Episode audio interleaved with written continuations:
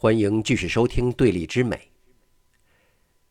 上一期的节目，我们着重讲的是塞尚。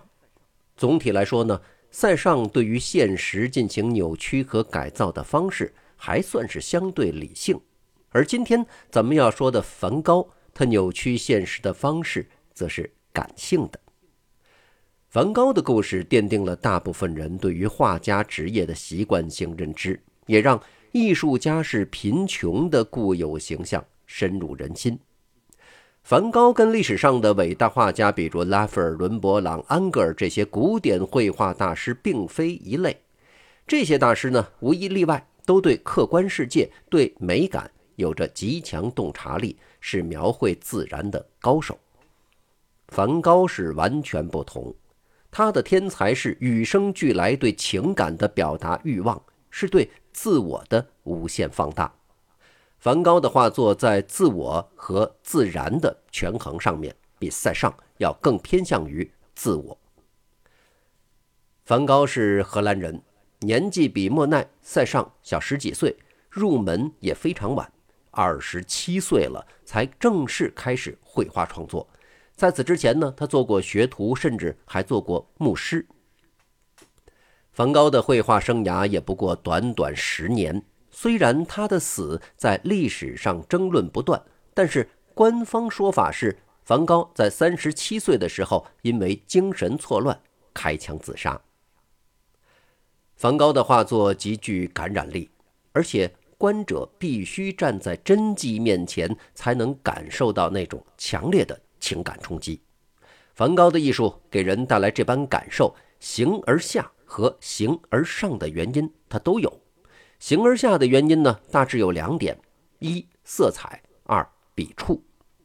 首先呢，梵高的画作色彩极其鲜亮，这跟他采用的所谓颜料不调主义有关系。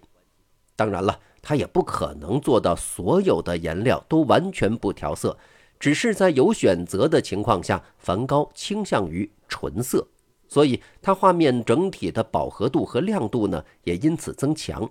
梵高画作的浓烈色彩正来自于此。但实际上呢，梵高绘画生涯的前半段用色的灰度是颇高的，一直到了他去巴黎发展，接触到印象主义画作之后，梵高对色彩的认知才真正开窍，开始使用那种浓烈的色彩了。除了浓烈的用色，梵高跟前人最大的区别是他标志性的笔触。梵高极其强烈的强调笔触本身，他的画作当中的颜料都非常厚，这也是为什么欣赏梵高画作真迹和画册，或者是互联网上的图片的感受会极其悬殊。通过厚实的颜料塑造笔触本身。这种厚度给梵高的画作以深浅上的浮雕感，而这种浮雕感在照片上你是感受不到的，少了一个维度的表现力，观感的差异自然就极大。另外一方面，梵高对笔触的刻画也彰显了个体和整体的发展关系，这是一条自文艺复兴开始一直发展到梵高的逻辑线。画面本身呢是整体。组成它的每一笔，那都是个体。从文艺复兴直到梵高，个体的地位是在不断被强调以及凸显的。以拉斐尔为代表的文艺复兴绘画，甚至整个古典主义绘画，一直到安格尔为高峰，对于笔触都尽力隐藏，因为呢，个体在组成整体以后就没有存在的必要了。前面呢，咱们也做过对比，维拉斯开茨的教皇肖像画。比起拉斐尔的教皇的肖像画要更加生动传神，维拉斯开茨的笔触是概括的、粗犷的，这就是个体开始崭露头角。再到伦勃朗，对于笔触更是毫不掩饰，通过呢看似信手留在画布上的那一抹颜料，让画作呈现出斑驳感，有助于刻画人物的内心状态。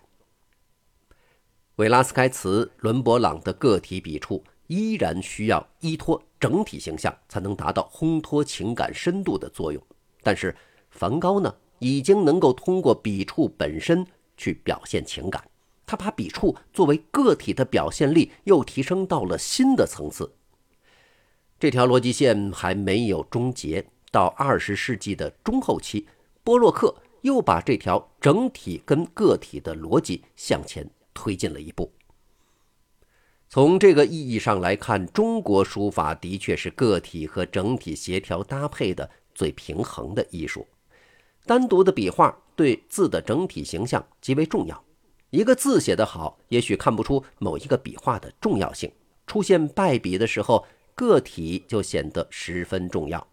再放眼整件的书法作品，每一个字作为个体优美与否，与作为整体的书法的美观的程度，也未必是成正相关的。比如，每个字都精致无比，也许整体只算是蝇头小楷或者是印刷文本。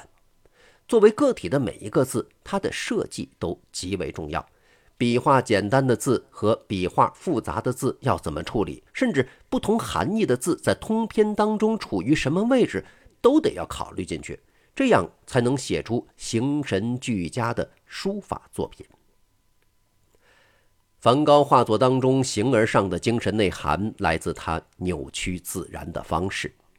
梵高是以自身感官的感受和强烈的主观情感来扭曲自然形象的。感官方面。因为精神原因，梵高看到的事物极有可能跟咱们这些普通人不一样。许多艺术家试图通过酒精或者药物来寻找所谓的灵感，而人的感官呢，很容易被影响和欺骗。比如，在阳光下对着强光照射的白墙，你盯上十秒钟，再回到室内，就会发现呢，所见的事物有各色的重影。我们可以看一幅梵高的代表作《梵高的椅子》。描绘的是一把偏黄的椅子，但是呢，在椅子的边缘处，你能看到蓝绿色的边框。这个边框就是因为梵高主观情绪而加上去的。他拥有比常人更强的情感感受力，所以使用了更能表达自我的方式来描绘物体。在作品《阿尔勒的卧室》当中。梵高用鲜艳的色彩描摹了黄色的床角、淡蓝色的墙壁和鲜红的被单儿在跟弟弟的通信当中，梵高说：“呀，画这个房间可以让他的情感得到休息。”在梵高不同的自画像作品当中，注意笔触的形态，会发现有些画作直线居多，有些呢是曲线居多。这些直线、曲线显然不出现在真实的场景当中，那只是梵高的主观感受。除了自身情感的强烈之外，梵高一直饱受家族基因当中遗传性精神错乱的影响，生命后期还染上了梅毒。梅毒晚期时，患者可能出现精神状况的异常，如此。梵高对于事物的夸张描绘，并非完全来自他自身的强烈情感和旺盛的表达欲，他的精神状态同样深刻影响了事物在他眼中的形态。从笔触和笔画的走向当中，我们能隐约感受到，梵高其实是老老实实的一笔一笔的把看到的事物记录下来。因为梵高几乎从来没有受过严格的学院式的绘画训练，所以。笔触当中藏着一种笨拙感，这种笨拙恰恰以计时的方式，将主观情感支配下的真实所见和情绪感受忠实的记录下来。画布上的情感冲击力，即使跨越百多年的时光，仍然能让人切身感受到。仅仅十年的艺术生涯当中，梵高创作了近两千一百件作品。其中油画八百六十幅，这已经比莫奈还高产了。而莫奈在漫长的艺术生涯创作了将近一千两百幅油画，已经被称上是叫油画印刷机。这个数字更说明梵高观察的少，输出的多。因为印象主义的关键在于对光影的观察，这可是要花掉不少时间的。但对梵高来说，观察自然不是最主要的。尽管他常常写生创作，但很明显，梵高的写生只是在自然中为他的自我汲取更多养分。梵高画作中的客观事物是什么，已经不是关键。对他来说，自然只是自我的载体而已。以梵高为起点的现代主义绘画风格叫表现主义，之后还有抽象表现主义。顾名思义，所谓表现主义，就是绘画应当纯粹的表达自我，是发乎感性的最直接的艺术表达方式。关于梵高，世人有不少误解。其实他生前的穷困潦倒，并非全因创作不被世人接受，关键还是在于他的寿命太短，绘画生涯则更短。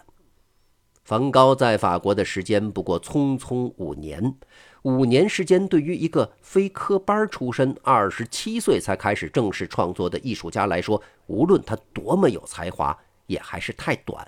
更何况是在高手林立、能人辈出的十九世纪末。如果梵高能多活十年，他生前的影响力一定不止于此。在他去世之前，就已经有目光敏锐的艺术家注意到梵高的才华。在梵高曾经参加过的印象主义独立展览上，莫奈就曾经犀利地指出，梵高的作品是他们当中最优秀的。